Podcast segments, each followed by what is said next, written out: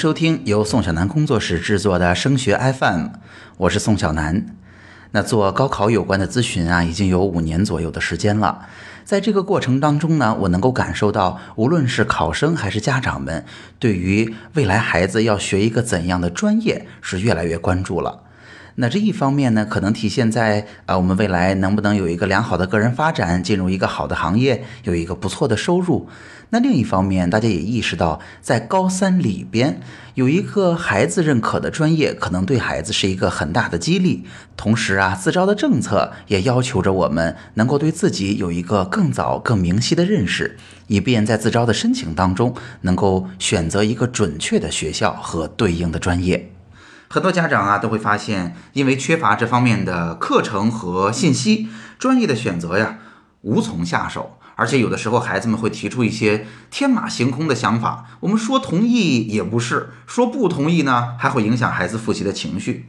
那在我实际的咨询过程中，我会发现，孩子们呀也都是非常理性的。如果我们能够把充分的信息和方法给到他们，绝大多数的孩子都是可以做出理性的判断的。那么今天我们要来给大家分享的就是霍兰德职业倾向测试。这是在高中生选择未来要就读的专业和之后的职业里边不得不提到的最好用的测试工具。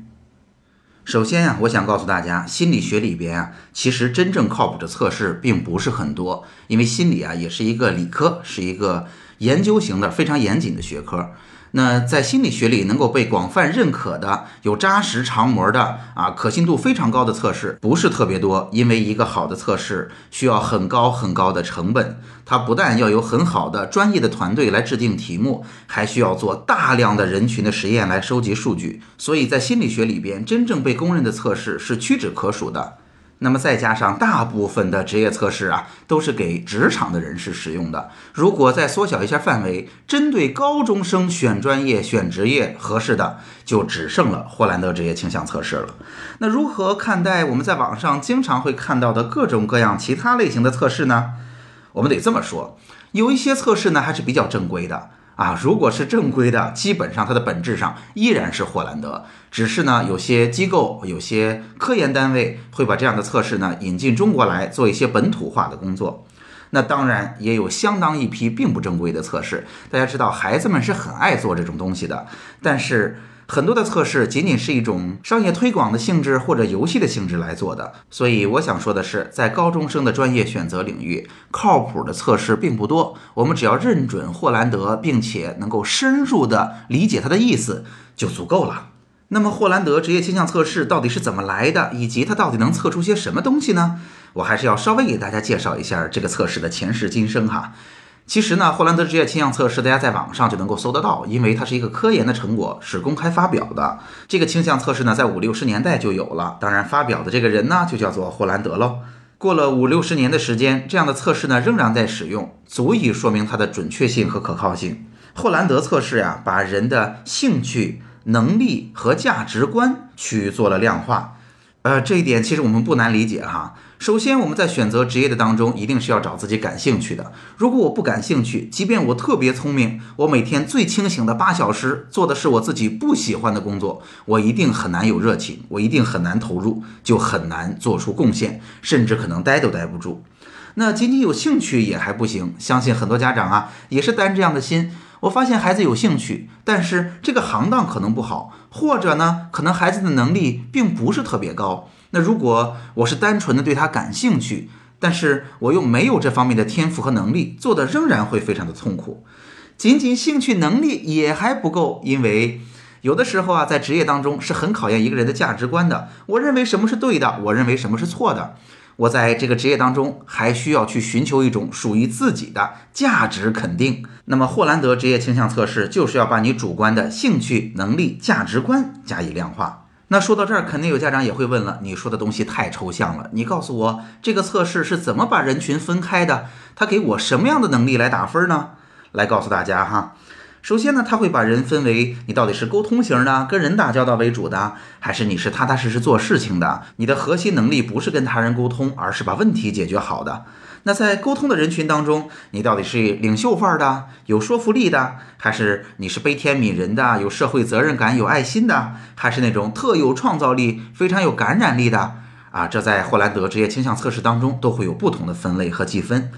那对于那些扎实做事情的人，你到底是属于动手能力特别强的、心灵手巧的呀，还是属于逻辑特别严谨？啊，抽象思维能力很强，特别适合做研究的呀？还是你更适合给你一个明确的规则，就像会计一样，我在规则里边能够不断的重复，不断的重复，积累经验，用好规则，变成这个领域里边的行家。用一句话概括呀，霍兰德职业倾向测试就是把人的能力进行了分类，并且在兴趣、能力、价值观三个维度上去打分儿，最后通过分数的记录来告诉你你更适合哪一领域的工作。那当然，我们看到了，在这儿提到过的仅仅是主观因素。霍兰德职业倾向测试做的就是把你的主观能力和客观的职业加以匹配。当你做完了这个测试之后，给到你的结果就是你适合哪些的职业了。了解了这样一个测试的前世今生，相信啊，有些家长就会提出这样几个疑问了。第一个就是，老师你说的很清楚啊，这个测试匹配的是职业，而且呢是五六十年前的职业。是不是这些职业有些已经落伍了呀？那么跟我大学选专业有什么必然的联系呢？的确，这是个好问题。在我自己的工作当中，我会把霍兰德职业倾向测试所描述的五六十年代时候的职业，换成现在大学我们在报考当中所要填写的专业。这样测试做完，给到你的结果就是我适合在现在的大学里边学哪些专业。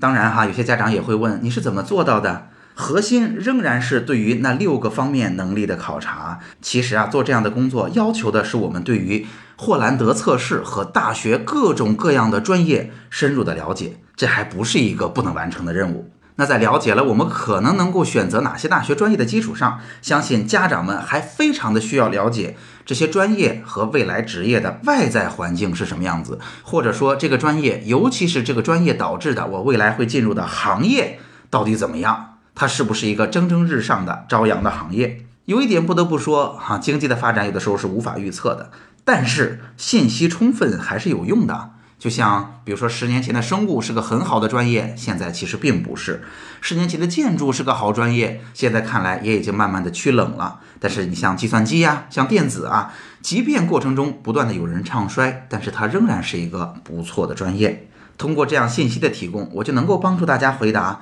我孩子喜欢的专业或者行业在未来是不是有充分的机会。那还有一个我们不得不面对的问题，就是有的家长会说，我无论是做了其他的测试，还是做了霍兰德测试，总有一些人会觉得，哎，好像不那么准确呀。我想这样告诉您哈，其实，在大部分情况下，绝大部分情况下，霍兰德职业倾向测试还是非常非常准确和有指导意义的。呃，大家知道我在做工作室的期间，不光在群里会给大家做各种各样的分享，我还会在山东的实验中学、呃济南外国语和山师附中来讲他们高一高二的校本课程的啊职业生涯规划课。在跟孩子们面对面的沟通，以及他们做霍兰德测试，在他们在听取我在讲各个专业、各个行当未来所发展的情况的时候，他们是非常感兴趣的，而且他们会发现，哎，老师你别说，霍兰德这个测试说的还蛮准确的。那同时，我在这儿不得不要提醒一点哈，测试的目的不是先知，不是老中医，不是要预测你的未来会是一个什么样的人。测试更多的是帮助我们以统计的规律了解自己。测试的结果直接告诉我们的，不是未来我们这辈子会发展成一个什么样的人，而是在过去做过测试的这么一大堆的人群里边，这么大量的统计结果里边，我们跟哪一类的人群可能长得更像？所以，我们跟这样的人群做相同的事，成功的概率可能更大。所以呢，在这儿也可以做一个小小的提醒：专业的选择还有什么靠谱的方法呢？除了测评以外，还会有面对面的咨询。大家也知道，在心理学里边，咨询是面对个性化、深入的去了解一个人，给他建议的最有效的手段。好，我们来总结一下，今天我们给大家分享了一个对于高中生。啊，高考之后选专业来说，最好用的测试那就是霍兰德职业倾向测试。我们给大家讲了它到底是测什么的，它是怎么来的，以及它测的结果应该如何去使用。那说到这儿，官方完整版的霍兰德职业倾向测试应该从哪儿才能找到呢？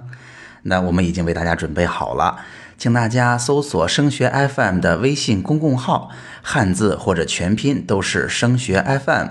关注之后啊，您只需要回复“职业测试”这四个字，您就可以看到霍兰德职业测试的题目和题目答案的对照表了。而且呀，悄悄地告诉您，我把节目当中提到的，把霍兰德测试的结果转换成现在大学开设的专业的内容，也放到了我们的微信公众号里边。当您做完霍兰德测试，做出自己的结果三个排好顺序的字母之后，只要您在微信公众号里回复这三个字母，您就可以收到孩子测试结果对应的职业应该在现在的大学当中选择怎样的专业了。好，今天的节目就到这儿。如果今天的节目帮到了你，也请你把我们的这份小小心愿传递下去，把升学 FM 的内容转发给更多辛苦努力的家长和考生，让更多人受益。除了收听播客，强烈建议您加入升学 FM 的听友群。加入听友群的方式，您可以在微信公众号里找到。添加升学 FM 的微信公众号，请您搜索汉字或者全拼都是升学 FM。升学 FM，让我们在孩子升学的日子里相互陪伴。我们下期见。